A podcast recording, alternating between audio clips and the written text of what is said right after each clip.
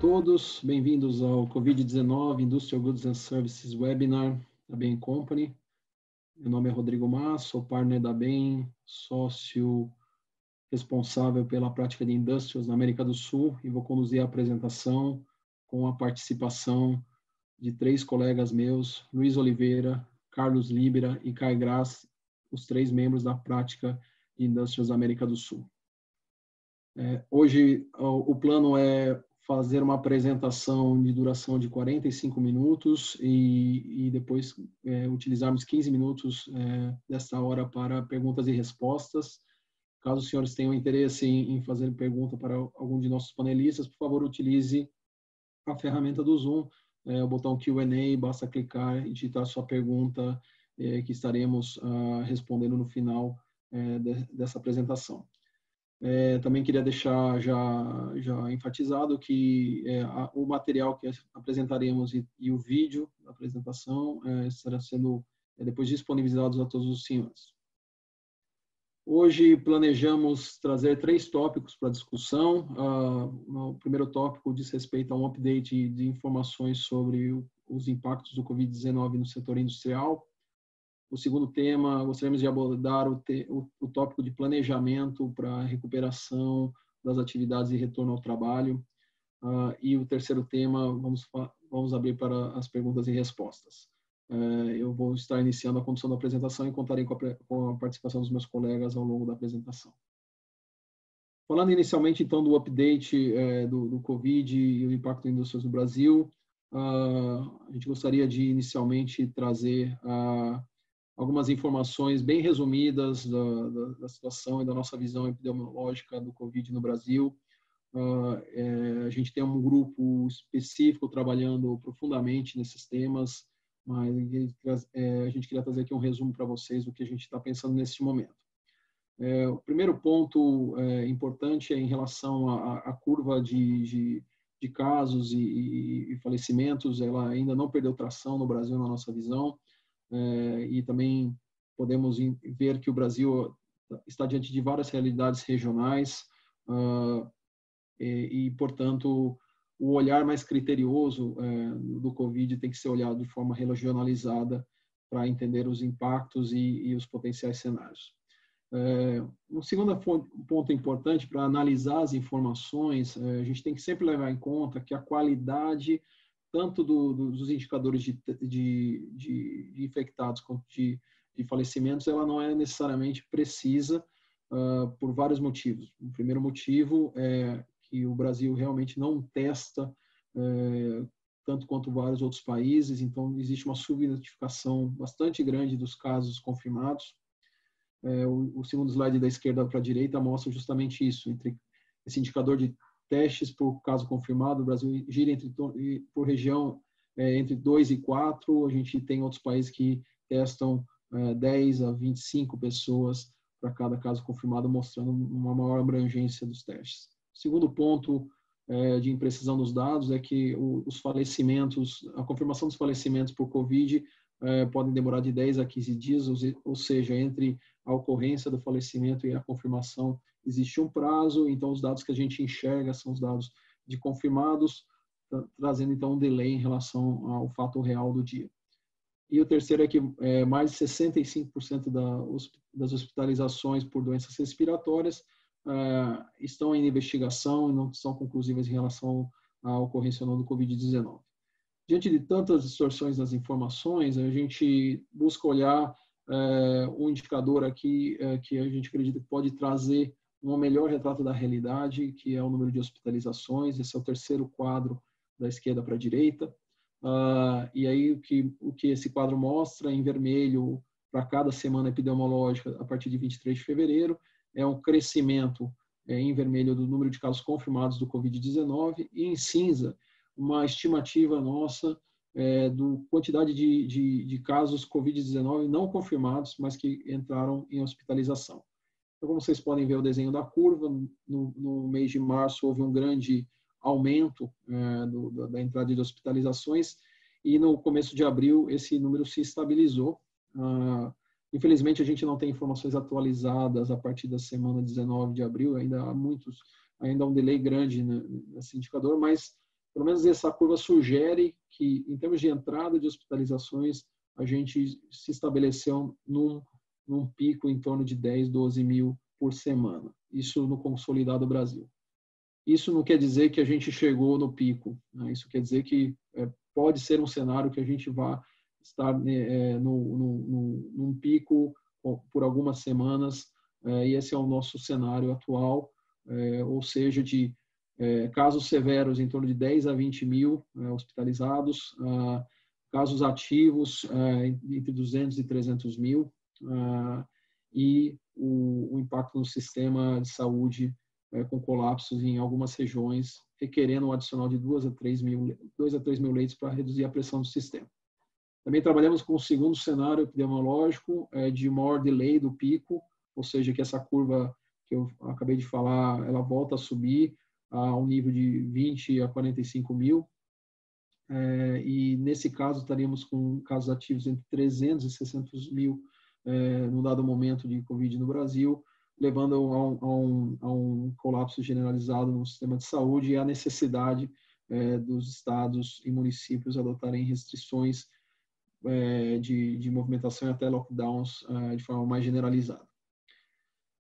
Estamos assim com, então de forma uh, de um cenário bastante incerto ainda e, e continuamos acompanhando, uh, mas é, é, é, difícil determinar a extensão, a duração do Covid nesse momento.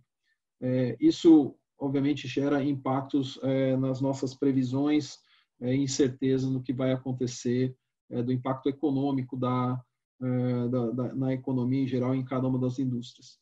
É, aqui a gente mostra é, assim, a amplitude da, da, das faixas de previsão do, do, impacto do PIB em 2020. O próprio governo federal é, já, já ontem anunciou aí o impacto em torno de 4,5% de depressão do PIB em relação a 2019. Isso também é o, o que aponta o Fox Report do Bacen, mas diversos analistas estão olhando faixas uh, maiores até uh, pessimistas acima de 10% de depressão.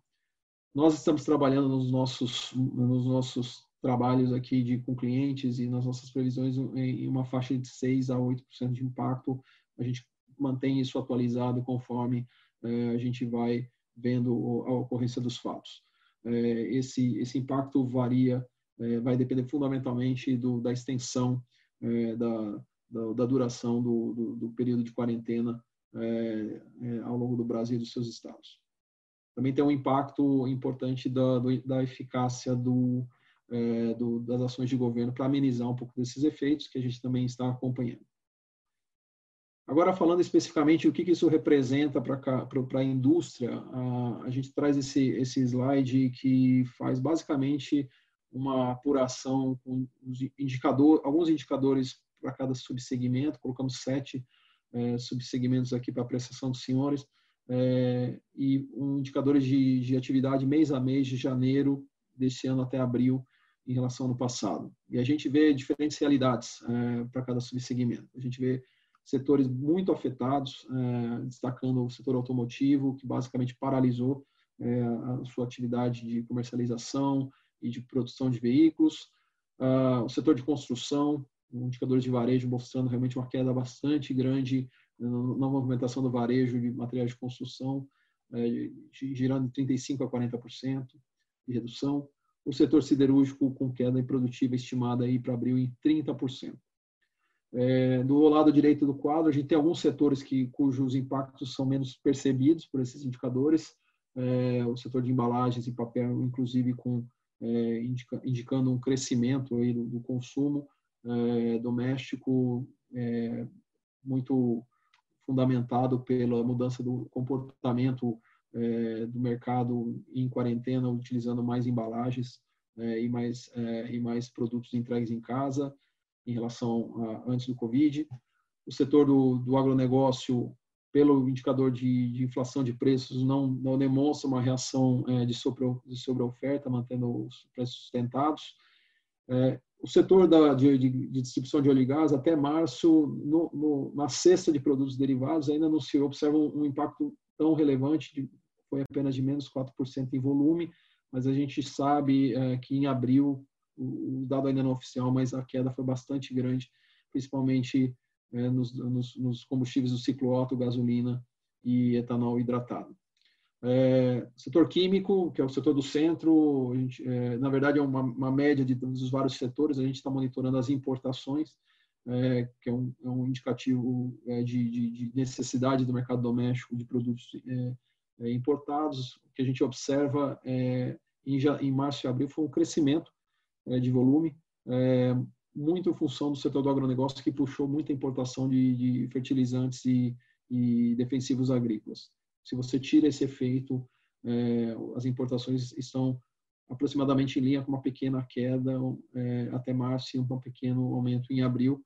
Continuamos monitorando esses indicadores, eles são atualizados é, é recorrentemente pelas nossas equipes. Quanto às exportações, é, a gente também está tá olhando por setor, aqui a gente coloca várias linhas que representam os subsegmentos da indústria, novamente comparando o desempenho é, histórico uh, de 2019 em relação ao, 2000, ao, ao, ao, obtido em 2020 e também vemos algumas realidades distintas. Né? o setor automotivo com uma, um decréscimo bastante grande nas exportações, né, refletindo também a redução do mercado doméstico, né, o mercado externo também não, não ajudou. Setor de papel e embalagens, houve uma queda uh, nas exportações. A, a, nossa hipótese interna é de um redirecionamento de volume para o mercado interno, uh, não necessariamente uma, uma, queda da demanda internacional de, de, embalagens. Em outros países, a gente vem monitorando mercados eh, que consomem embalagens e também um impacto eh, relativamente positivo.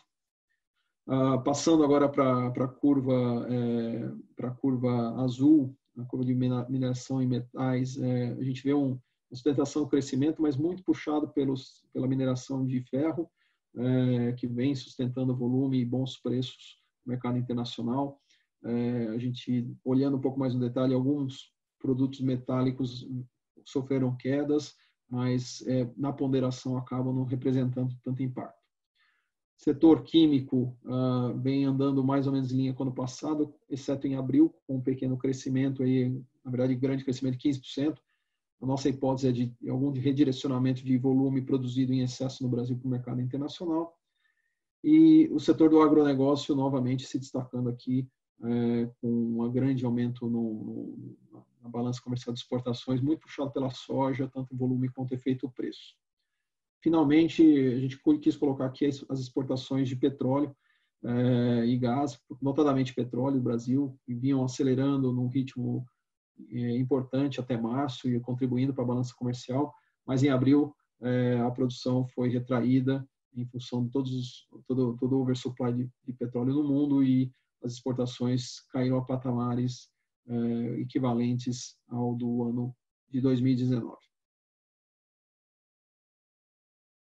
um ponto importante que a gente queria destacar nessa discussão é em relação a perspectivas é, de retomada, mas antes disso, falando do impacto é, na utilização da capacidade produtiva, uh, assim, o so what da, da, da, da, demanda é a reação da, da produção em diferentes patamares. Né? Então, a gente coloca aqui três exemplos. Quanto maior a barra, mais parada está a indústria. Então, o setor automotivo efetivamente ainda paralisado com pequenos movimentos iniciais aí de retomada, mas ainda muito muito pouco representativos.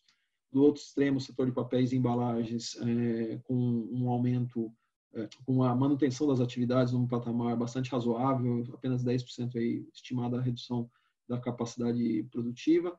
E o setor siderúrgico e construção e químicos operando é, entre 40% e 50%, 60% de de redução da, da capacidade produtiva em relação à, à, capacidade existente. Então, a gente tem impactos bastante dispares entre os segmentos industriais, uh, e isso está bem refletido nas informações que a gente vem obtendo. Outro ponto que também traz uh, disparidade de impactos, uh, e não só agora, como no, na, na, na, nas, nas, projeções futuras, requer é, diz respeito a, a, aos diferentes comportamentos estaduais esperados para a retomada das atividades. Então, como todos nós sabemos, a Covid atingiu os estados de forma bastante distinta, tem estados bastante fragilizados, outros estados que estão mais é, é, resilientes à, à, questão do Covid, e isso vai trazer é, ações no nível estadual e até municipal de, de, de, de passos para a reabertura distintos e ritmos distintos. Então, a gente observa aqui que os seis estados que a gente colocou nesse slide, apenas três possuem já guidelines relativamente desenvolvidos, outros três ainda não têm nada na, na, na, anunciado para a gente se refer, ter como referência. Uh, quais são os, os principais uh, é, drivers de, de, de, de, abertura e de, de, definição de medidas, aí é, variando também estado a estado, visões segmentadas por região, visões segmentadas por, por setor, protocolos operacionais e, e, e a questão da capacidade é, do sistema de, de, saúde como principais drivers. Uh, e, finalmente, algum indicativo de prioridade de setor para abrir uh, também varia conforme o estado. Tem estados que simplesmente não divulgam, tem estados que já direcionam quais são os segmentos da economia ou da sociedade que vão estar mais é, preferenciados na abertura. Então, a gente tem realmente muitos moving parts aqui, é, aumentando ainda a incerteza que é, é, em relação a, a, ao forecast de retomada, é, tanto das atividades econômicas, é, industriais, quanto é, dessa visão regional. Diante de tanta incerteza,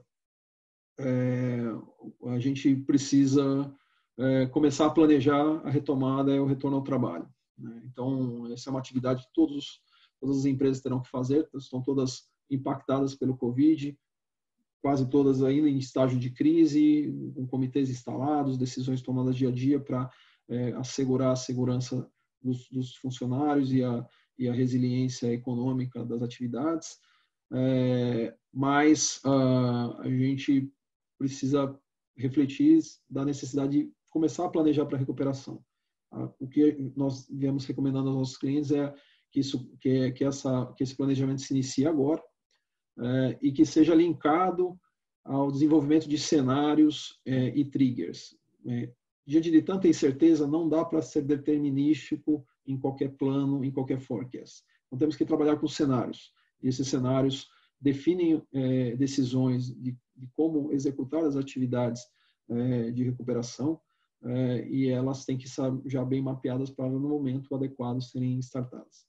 Dessa forma, recomendamos ah, um trabalho de identificação de cenários e os principais drivers, os, os que são a, progressão epidemiológica entre as geografias e o, formato da curva projetados, a questão governamental, qual, qual o nível de intervenção, de relaxamento que, que, e de estímulo que, que, que, os, que o governo pode dar em cada um dos cenários, e até o monitoramento dos impactos macroeconômicos em geral, é, que podem ajudar a, a também a, a, a olhar as questões de demanda associada é, modelagem desses cenários em termos de impactos na demanda, no comportamento do, do consumidor, os impactos operacionais, não só na, nas unidades produtivas, mas na cadeia de suprimentos e eventuais movimentos competitivos que podem ocorrer em função da, da evolução de cada um dos cenários. Trazendo aí a, as projeções, aí, integrando é, em termos de receitas, de rentabilidade, de caixa. Uh, então, esse exercício a gente recomenda que seja iniciado agora, linkado aos cenários, e aí, a depender da evolução, monitoramento, é, ações são tratadas como pré-planejamento. É, uma coisa, um, um, fato que é importante destacar e que é uma grande preocupação de todos os senhores e, e inclusive das nossas equipes com os nossos clientes é como, como projetar a, a demanda futura. Nós temos, é, de fato, é, um fato é, um, uma ocorrência dizer, única né, na história recente. É, não temos referências é, concretas é, de como a economia pode reagir a esse tipo de fenômeno. É, o que nós viemos fazendo, nós viemos é, basicamente olhando a demanda é, de cada um dos nossos clientes, segmentando por exposição aos mercados de, de finais e utilizando curvas como as, as, as designadas aqui para desenhar possíveis curvas de demanda é, para cada segmento. E aí a gente tem seis perfis típicos é, é, no eixo vertical é, separados pelo impacto do Covid na demanda. Então, esses segmentos do, do mercado foram positivamente impactados, segmentos do mercado foram negativamente impactados. E no eixo X, é, do, da, da, expectativa de como essa curva deveria se, se comportar à medida que, o, que a recuperação começa a startar. É, e, e, e, o que nós vemos fazendo é, é efetivamente é, fazendo projeções segmentadas e consolidando essas projeções conforme os cenários para projetar as vendas. Sabemos que é, foge um pouco do modelo tradicional de projeções, muito às vezes orientado a histórico, mas diante de tantas incertezas, é, a metodologia que a gente vem usando e recomendando aos nossos clientes está nessa linha. É, esse, é um, esse é um dos grandes desafios do Covid-19 que se coloca a todos nós nesse exercício de planejamento. É que o forecasting não tem precedentes, então a gente fica um pouco perdido uh, de, de, de, realmente projetar o futuro. Uh, e, uh, além deles, tem outros desafios, também tem outras oportunidades. A gente quis sumarizar isso é, nesse quadro para ajudá-los a, a, refletir sobre a realidade de cada uma das operações dos senhores e, e, e no, no, processo de planejamento que, que se iniciará. Então, é, preocupações, desafios, preocupações de estimular a demanda depois desse tempo fora. A gente mudou a nossa rotina, as indústrias mudaram a forma de operar para reagir à, demanda, então vai haver um impacto é importante trazer de volta a demanda é, na retomada. Mesma coisa, a preocupação de trazer os, os funcionários, os colaboradores, os, os, os, contratados de volta ao trabalho no, no seu potencial pleno para manter produtividade, especialmente é, nos, nos, vários sites produtivos e até nos nossos próprios escritórios. É, obviamente, mudanças de comportamento são esperadas em, em função da, dessa realidade de, de trabalho em casa, porém, é, a gente sabe que vai ter que haver essa, esse retorno também, pelo menos parcial, das equipes às instalações da, da, de cada uma das empresas. É, o restart das operações, efetivamente, é, uma, é um grande desafio. Como, como, como, como ajustar esse restart, conciliando, conciliando com, com processos emergenciais para mitigação de eventuais riscos que ocorram durante esse processo de restart tentando uma questão de, de custos associados à, à, à retomada. Né? O custo vai vir antes da receita, então investimentos em capital de giro, investimentos em, é, em, em, em atividades que, que, que, sejam necessárias para retomar as operações e essa gestão financeira é um desafio. É, em uma situação de vários de nós já está fragilizado em função da crise. E o outro desafio principal é que tudo isso vai ser muito assimétrico, porque a realidade de cada operação vai ser muito distinta, a localização das unidades, a, a exposição a segmentos, a, de, a, a, regiões em termos de demanda. Então, é, tudo terá que ser feito de uma forma bastante tailor-made para cada realidade. É, isso é um grande desafio de planejamento. Termos de oportunidades, é, por outro lado, a gente tem é, uma série de elementos que deveriam estar sendo colocados sob reflexão nesse momento, desde os mais estratégicos, é, existe de fato oportunidade de aproveitar esse momento para reposicionar no mercado, ganhar participação é, na retomada.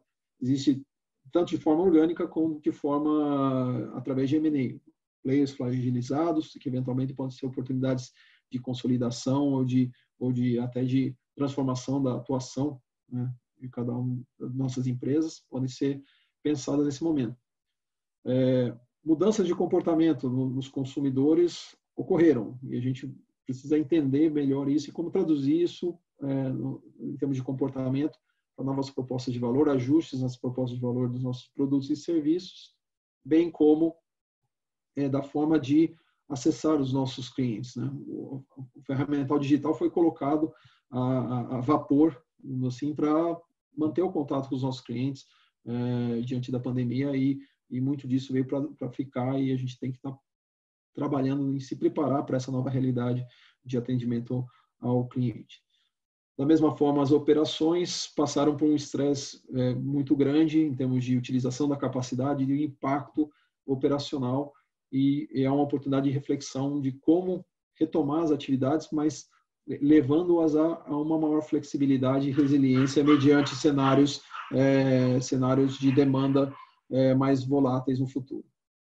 É, outra oportunidade importante de olhar a estrutura de custos é, e efetivamente redesenhá-la para essa nova realidade, buscando eventualmente variabilizar alguns custos para uma redução de escala produtiva, a gente não ter tanto impacto na, no, no bottom line. E, finalmente, eu queria destacar a questão da mudança da forma de operar é, e da forma de trabalhar, que, que realmente sofreu muito impacto com toda essa pandemia, mas a gente aprendeu muita coisa nova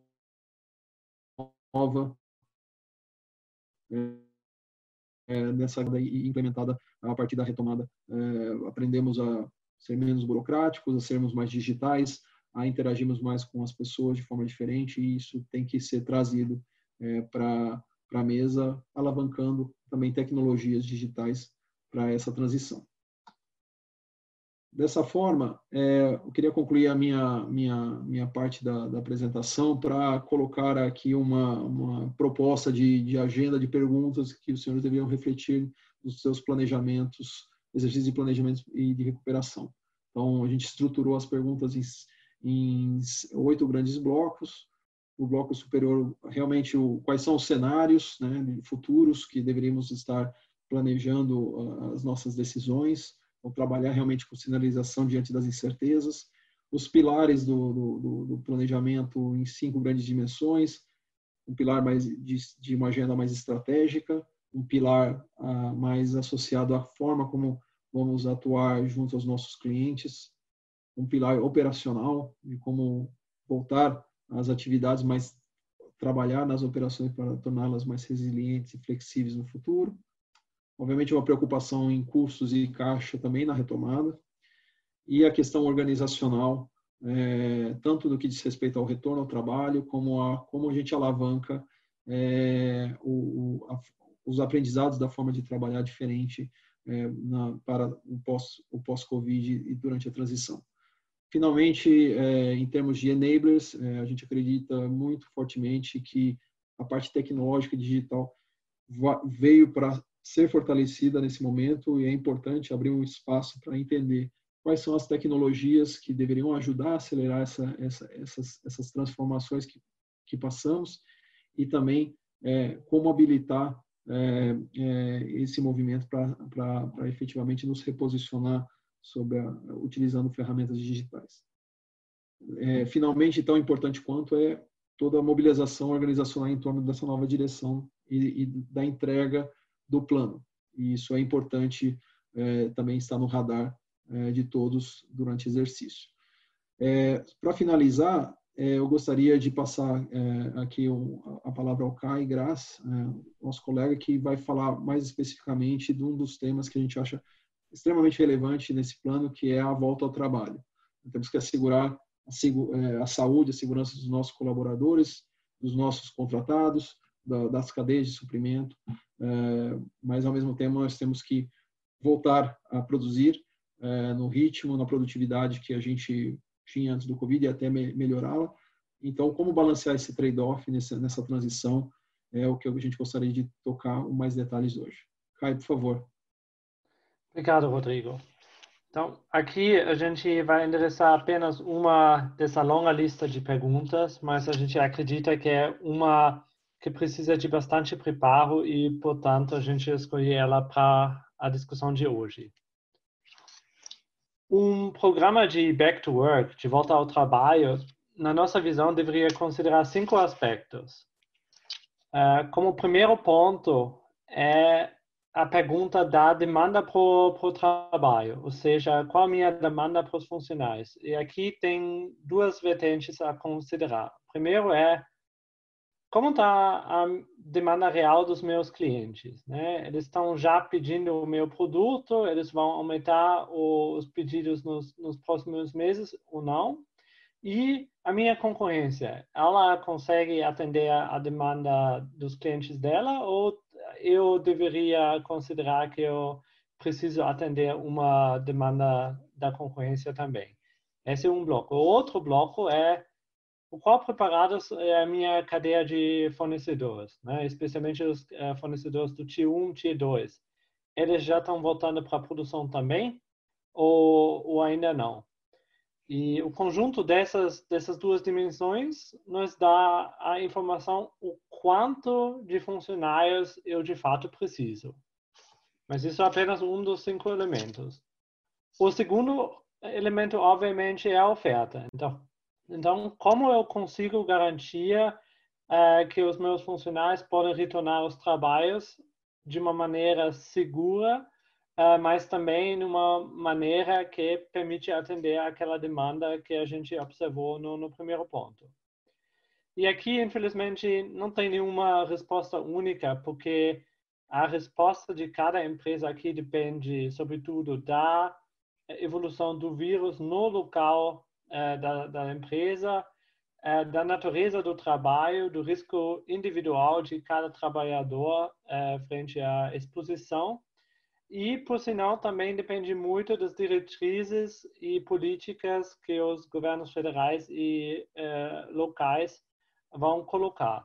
Então, aqui, de fato, precisa se atingir uma solução individual mas notícia positiva é que tem uma série de uh, medidas que as empresas podem tomar para mitigar eventuais riscos e a gente vai entrar nesse ponto um pouco mais na frente.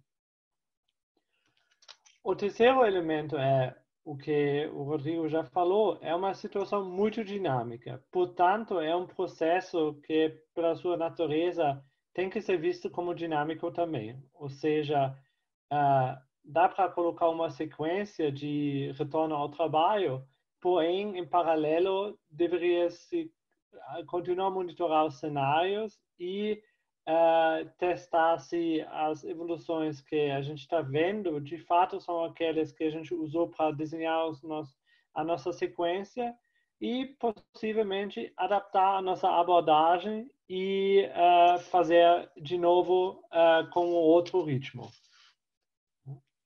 Para que tudo isso funcione, é necessário ter um alinhamento bem forte, tanto entre a liderança em si, para carregar esse programa, que é basicamente um grande programa de gestão de mudança.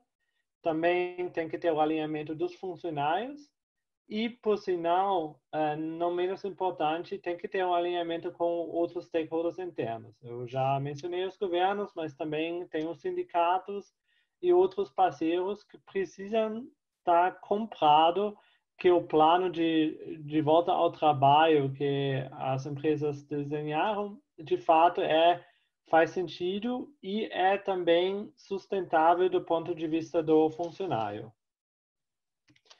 E o quinto, e talvez o, um dos pontos mais importantes aqui no, no desenho do, do programa de Back to Work, é a parte da mobilização e comunicação.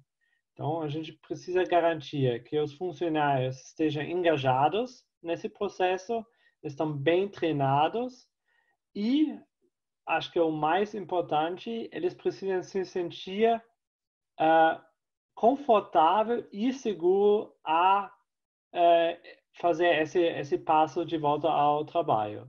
E aí a gente tem que lembrar que todo mundo está numa situação de extremo estresse, já pela exposição do vírus na sociedade, adicionando um novo elemento, que é sair do trabalho de casa e voltar ao trabalho presencial, aumenta esse nível de estresse e, portanto, o monitoramento e uma comunicação direta com os funcionários é muito relevante. Para esse ponto, para ilustrar esse ponto um pouco melhor, a gente trouxe aqui um resultado de uma pesquisa que a gente fez recentemente com trabalhadores de vários uh, segmentos e várias naturezas de trabalho diferentes. E aqui a gente compartilha duas informações.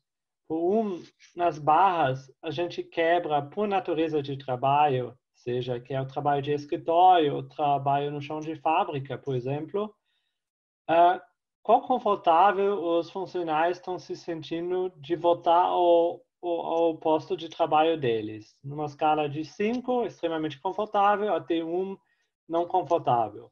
Né? E aqui a gente está vendo uma grande variação entre as naturezas de trabalho. Também a gente está colocando um segundo ponto, que é a própria avaliação de risco do lugar de trabalho medida como uh, em função de frequência e número de pessoas uh, que precisam interagir num, num, dia normal nesse ambiente de trabalho. E também dá para ver que existe uma certa correlação entre a avaliação do risco uh, do, da natureza do trabalho e uh, o nível de conforto que os funcionários têm para voltar ao trabalho. Para o setor industrial, dá para ver que uh, a maioria dos trabalhos estão no lado direito, ou seja, onde é, dá para construir um ambiente com menos risco e também onde o funcionário está mais confortável ao voltar ao posto de trabalho mais rápido. Né? Diferente do que, por exemplo, em trabalhos com alta exposição ao cliente, que a gente está vendo mais para a esquerda dessa página. Para gerenciar é, então, esse, esse volta ao trabalho, as empresas precisam construir o seu próprio programa. E o próprio programa tem que consolidar várias medidas, vários tipos de medidas diferentes, que aqui a gente agrupou em seis blocos. Tem uh, o primeiro bloco, que cuida da, da saúde e segurança do, do funcionário, ou seja, medidas de uh, segmentar a força de trabalho em grupos com alto risco, médio risco, baixo risco, instalar as medidas de, de, de testing ou de screening, por exemplo, na entrada da planta, uma medição de temperatura, para garantir isso, estabelecer as políticas de quarentena, caso seja detectado um novo caso, e colocar uh, todos os uh, equipamentos de proteção individual à disposição dos funcionários.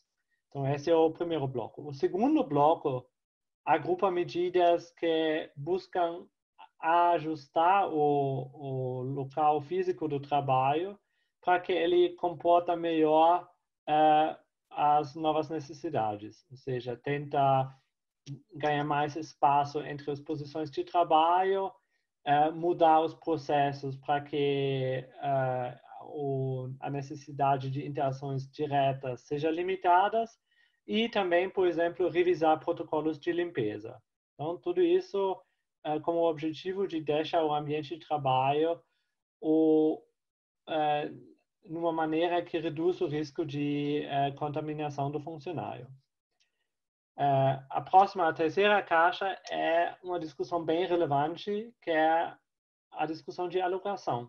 Quais dos meus funcionários, de fato, preciso alocar fisicamente no lugar de trabalho para retomar as minhas atividades e quais dos funcionários eu posso uh, manter por um tempo ainda num outro lugar ou até em casa.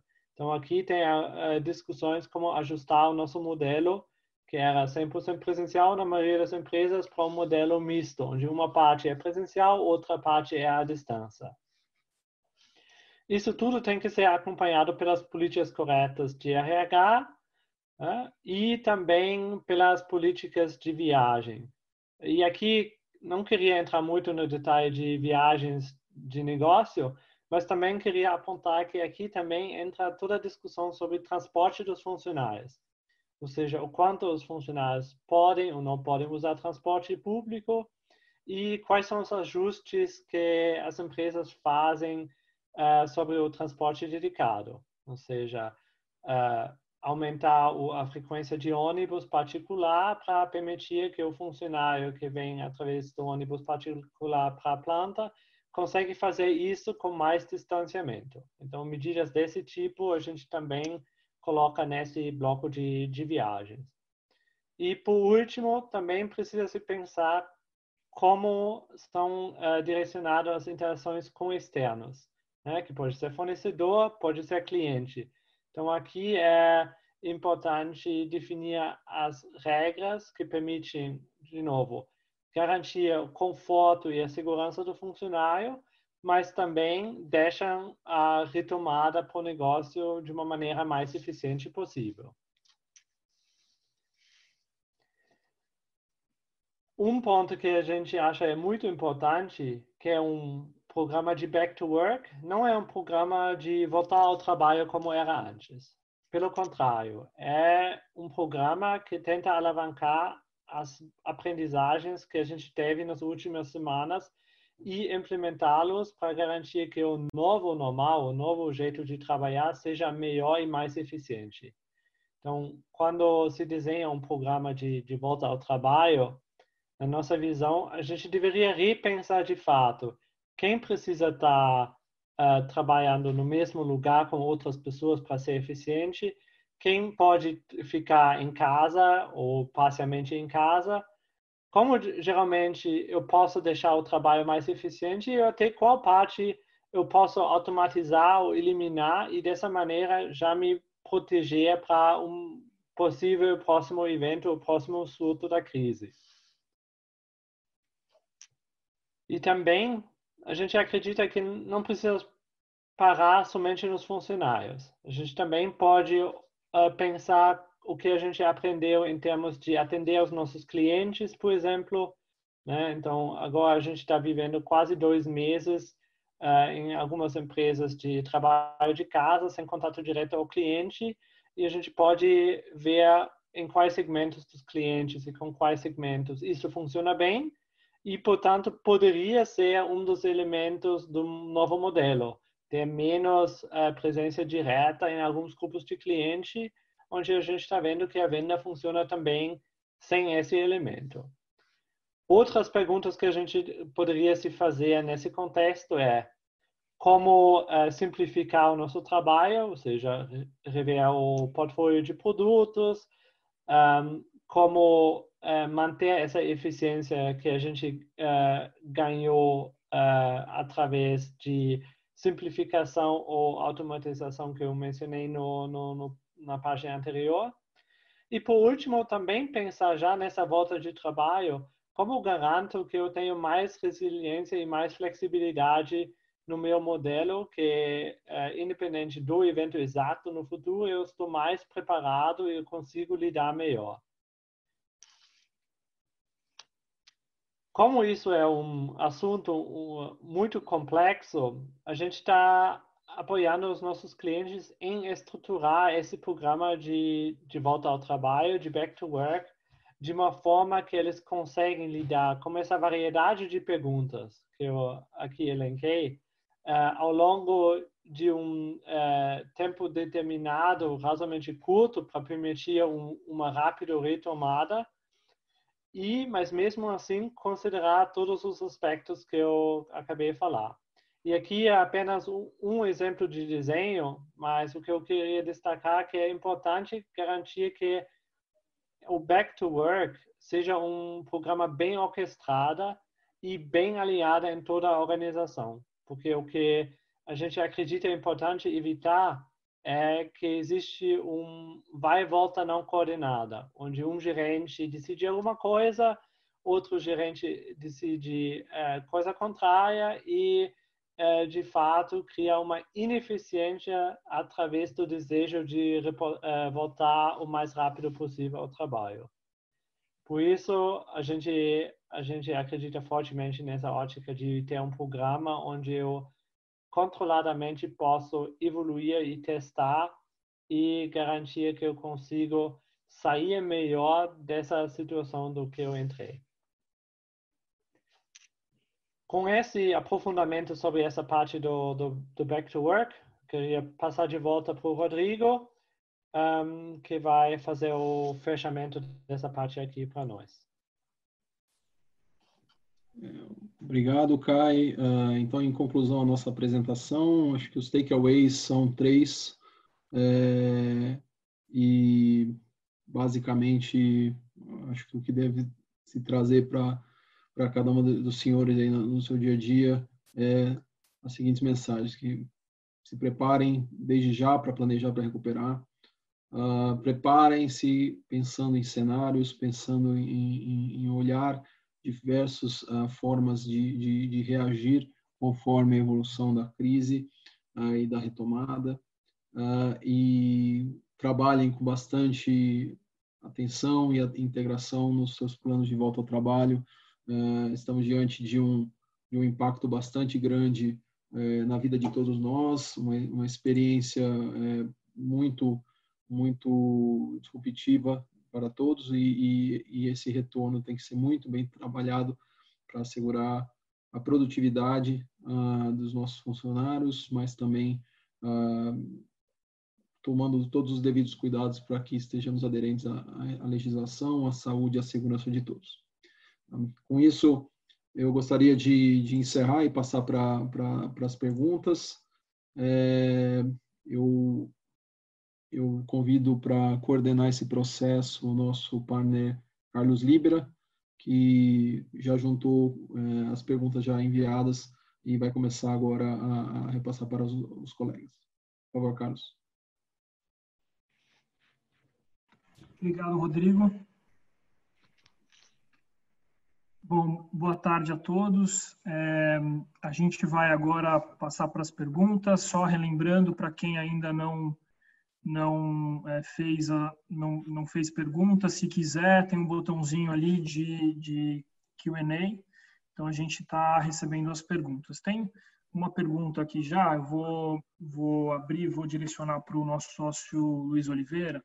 Então, além de tudo que foi falado de back to work, quais as principais tendências e oportunidades que estão emergindo ou aparecendo é, após essa crise? É, Carlos, é uma, uma boa pergunta. É, tem, tem muita coisa, obviamente, acontecendo. É, o mundo está em ebulição em muitas dimensões.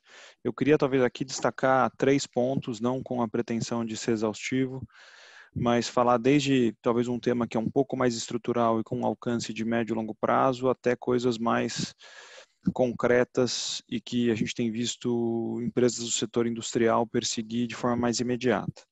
Então, começando pelo primeiro ponto que eu queria destacar, é, uma das consequências uh, desse processo todo que nós estamos passando é que a globalização, como nós a conhecíamos antes da Covid, uh, vai sofrer mudanças uh, irreversíveis. Né? Então, hoje, se a gente pega um caso como, por exemplo, 80, 90% dos, dos respiradores do mundo dependem de, um, de, um, de um produto ou de um componente que é produzido por um único país.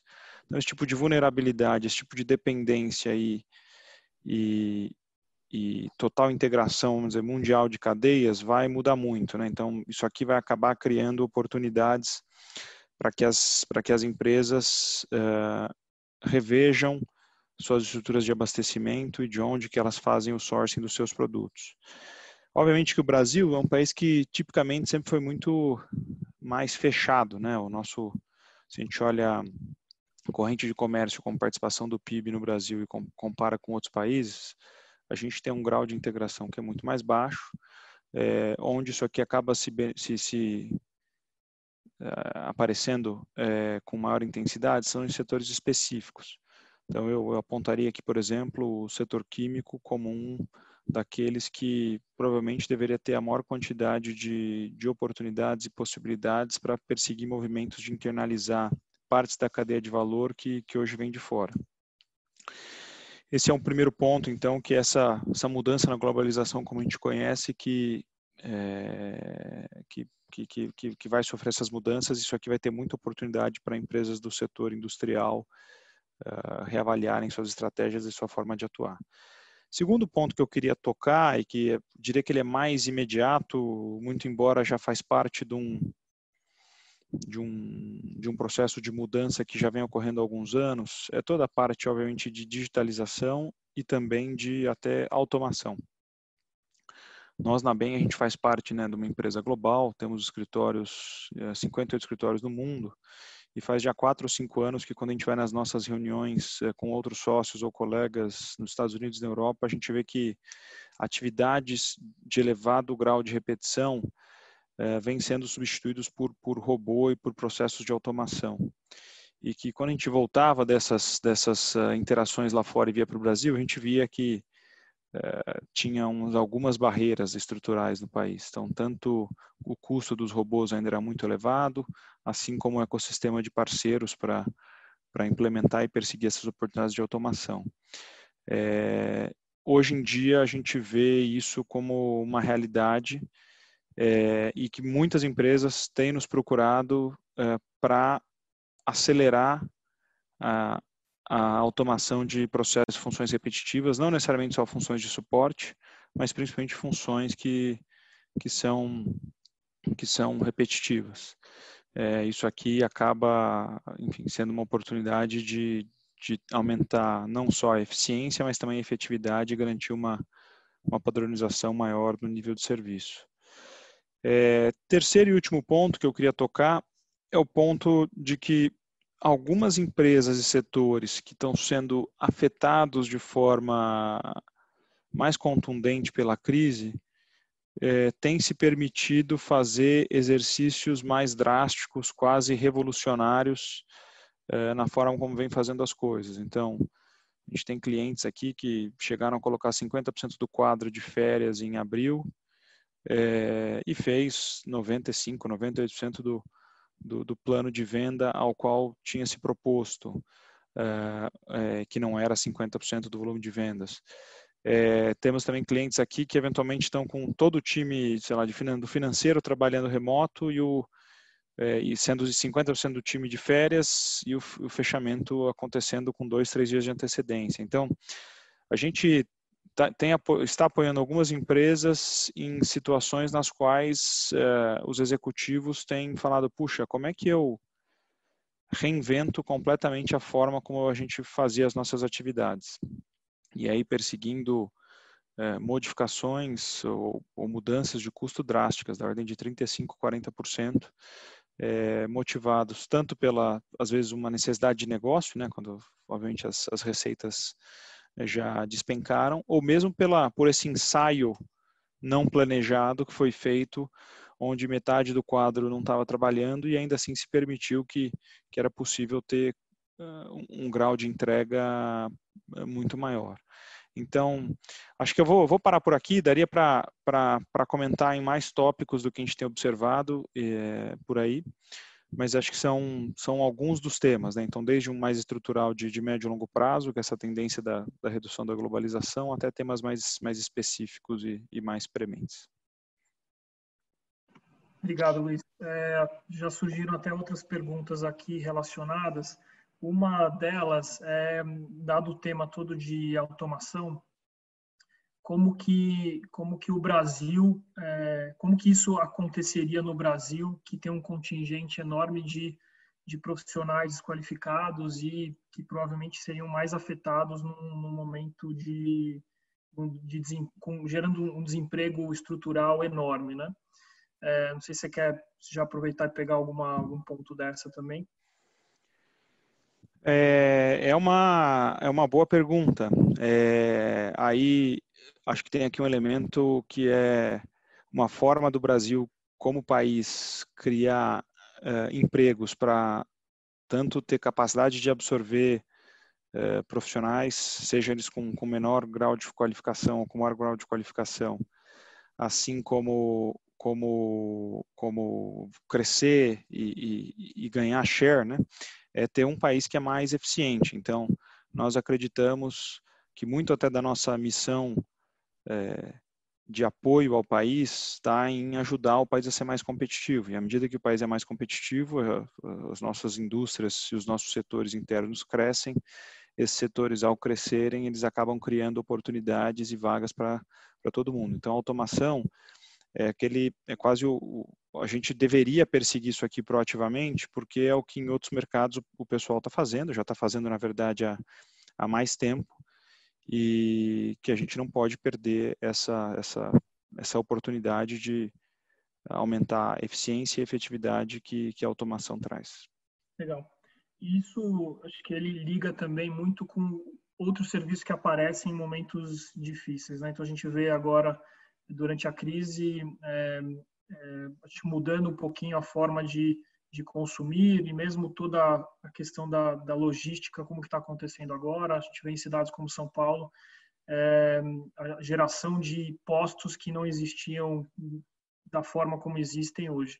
E liga isso daqui com uma outra pergunta que a gente recebeu, que é como que é, sobre o B2B2C, então a aproximação das indústrias com o mercado consumidor final, o que esperar para frente?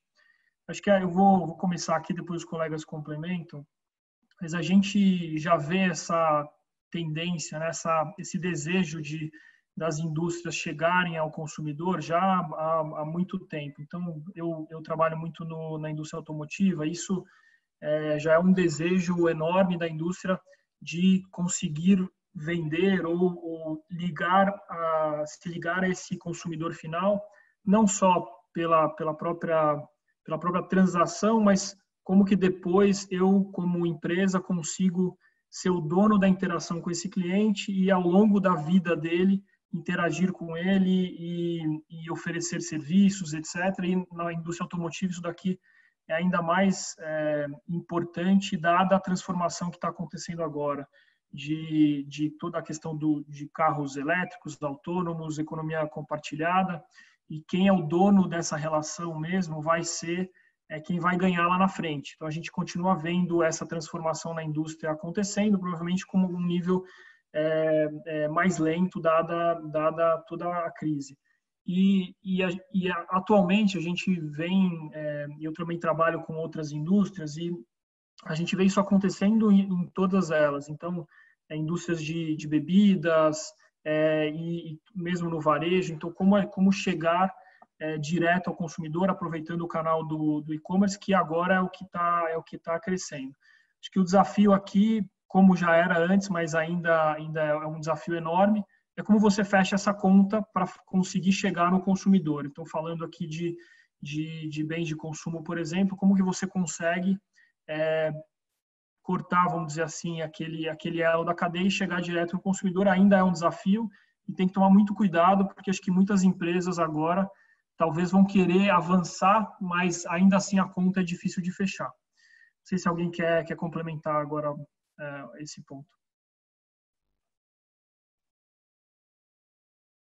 Senão a gente passa, tem mais perguntas aqui. Eu vou passar para uma outra pergunta aqui.